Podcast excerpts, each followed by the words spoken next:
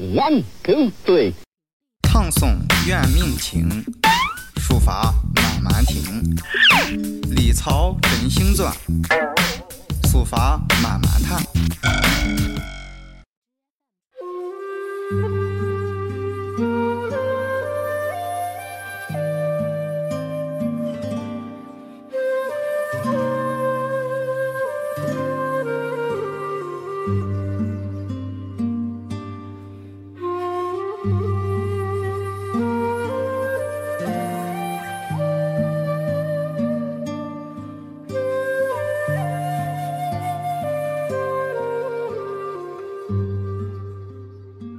大家好，欢迎大家继续收听漫谈书法。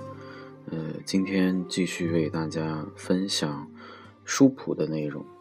啊，书谱呢是呃唐代的著名书法家、书法理论家，呃孙过庭的一个非常长的名篇。嗯，在节目呃这么多期的。时候一直给大家在介绍这个作品，啊，它本身也是一件，呃，学习价值非常高的草书长篇。那么今天呢，继续，呃，为大家分享下面的内容。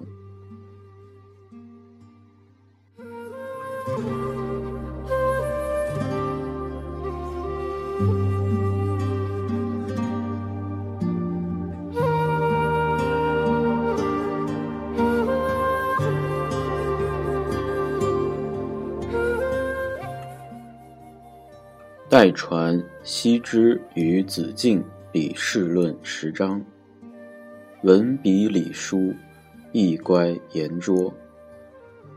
详其旨趣，殊非右君。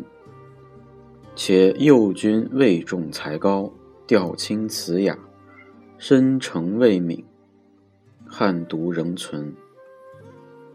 观夫制一书，臣一事。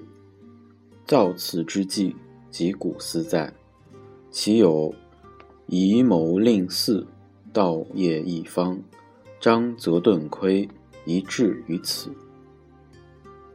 那么这段呢，他讲了一个呃很有啊很有名的一篇文章，但这篇文章呢，呃，我们今天还能看到啊，叫王羲之与子敬笔试论。呃，它应该是十二章。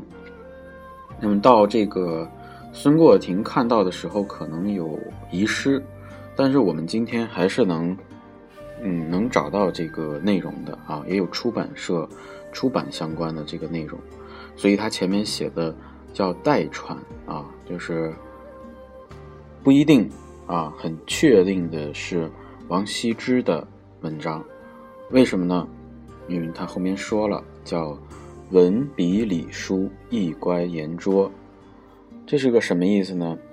就是说，呃，这个文章呢写的并不好啊，很一般啊，文笔也一般啊，文笔很浅陋啊，文辞浅陋，然后它里边讲的理论啊、道理啊也很粗粗浅啊。意乖言拙，啊，就是文和它的意是不成对应体系的啊，用词呢也比较的随意。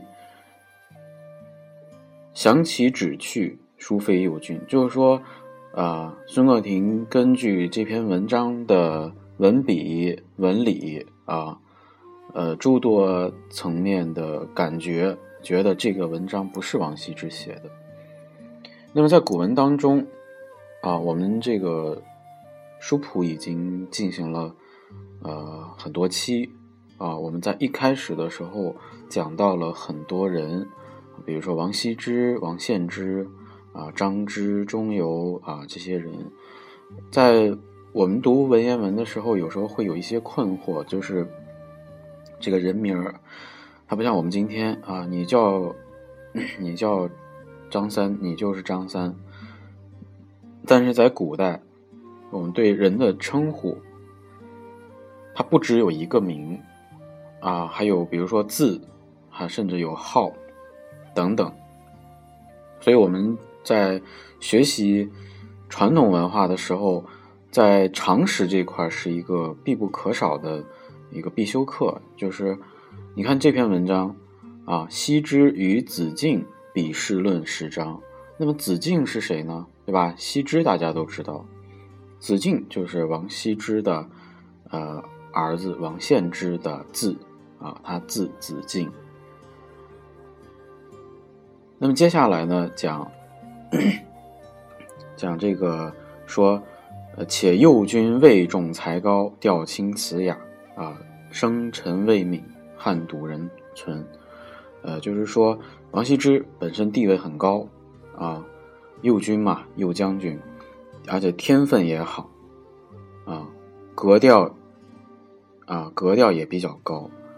啊，同时他的文也写的应该是很好的，因为我们熟悉的他的代表作《兰亭序》，它除了是一篇呃天下第一行书啊，同时也是一篇美文。啊，汉读仍存，汉读仍存的意思就是说，啊，有些因为我们今天看到二王啊早期的他们的这个呃一些墨迹啊，哪怕是模仿的，都是什么？都是书信。啊，包括十七帖啊，这些都是书信，所以叫汉读仍存，就是说这些东西我们还是能看得到的。王羲之的，呃，说话的语言、说话的习惯、风格，我们是能够通过这些只言片语有一些呃准确的理解。那么接下来就讲官服制衣书，陈衣饰，造次之际，呃，及古思在。什么意思？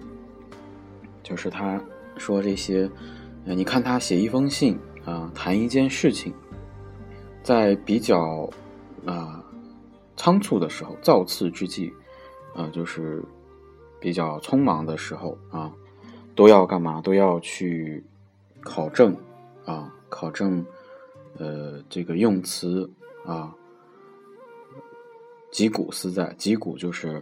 有这个考古考证的意思啊，考求古训的意思。所以说，呃，通过啊，因为我不是专业的研究，但是能通过孙过庭的这种描述，能够感觉出王羲之是一个呃既有才情，同时也是一个比较严谨的人。那么接下来最后一句就讲：其有以谋令嗣。道业一方，张则顿亏，以至于此。呃，就是说，呃，因为这个标题写的很明了啊，是王羲之与子敬，就是他们父子之间的这种书法的呃对话，是吧？嗯，而且这是一件很严肃的事情，就是。家传是吧？家传传的东西肯定都是精华的东西。那么在孙过庭看来，就是应该更严谨、更合乎道理啊。但是呢，在他看来，这篇文章竟然啊反常理，或者说它的高度没有那么高啊，就是指这个意思。就是这段呢，就是他讲的核心就是这篇文章与子敬比试论。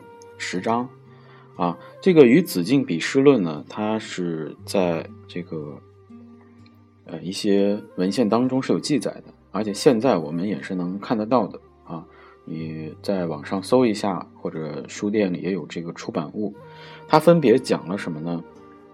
我给大家就是简单说一下它这篇文章的呃标题啊，分别是什么？第一个呢叫创意。啊，第二个叫启心，啊，启发的启，嗯，心心灵的心。第三个呢叫视形，啊，视角的视，看见形形状的形。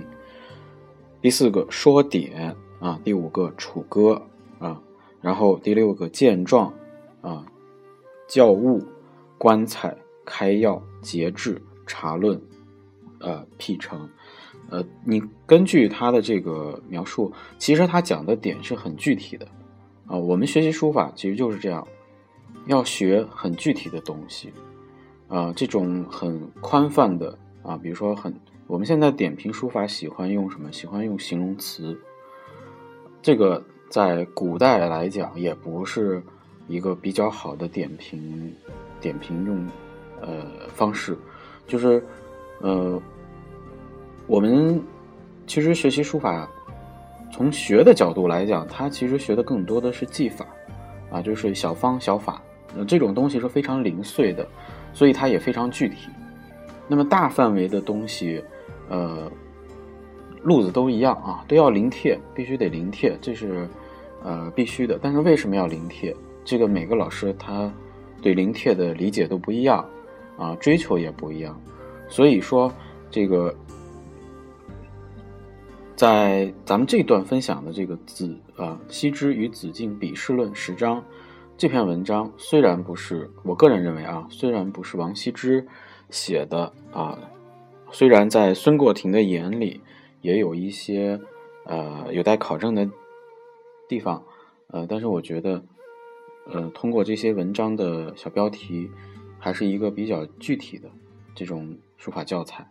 那么至于它是否合理啊，它中间的观点是否正确，其实对于我们今天来讲。啊，尤其是大众学习书法来讲，呃，对你的影响啊，或者对你的意义，不是特别的大，因为我们现在有很多书是把古代的书法理论进行了转换啊，当然有的是转换的比较啰嗦啊，有的呢是呃转换的比较的到位啊，甚至包括老师口传心授啊，或者口传手授的这种示范呀。讲解啊，这种铺垫，其实学习书法的这个渠道还是很多的。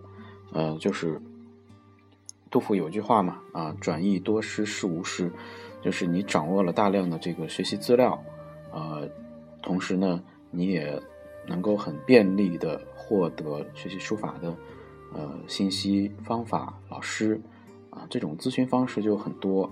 所以，呃，因为咱们这个电台呢。有一个呃很重要的使命啊，有点大，但是我觉得是想通过呃闲聊这些话题，让大家对书法有一个呃相对接地气的认识啊，因为书法脱离了应用，但是它并没有脱离生活，所以呃今天呢就给大家呃分享到这里，然后呢。呃，也是跟这个漫谈书法当中啊，书法圈简报一样，呃，书谱呢也争取有规律的更新，也是两周一次。也就是说，在没有呃任何其他事情打扰的情况下，书法圈简报和呃慢慢聊书谱这两个是常规稳定的更新。也欢迎大家呃踊跃的投稿啊，提建议。呃，尤其是指正，因为这个我们在学书法的时候，难免啊有接触的资料啊或者接触的观点，呃，肯定有一些偏差，那同时也会有一些问题或者错误，希望大家呢及时的指正，我们也好在未来的这个呃节目当中做一个及时的更新。呃，总之，呃，听漫谈书法就是。呃，为大家呃开启学习书法的一扇窗。那至于窗里边有什么东西，需要大家呃伸进脑袋去探索。好，那这期的节目就到这里，欢迎大家下期继续收听。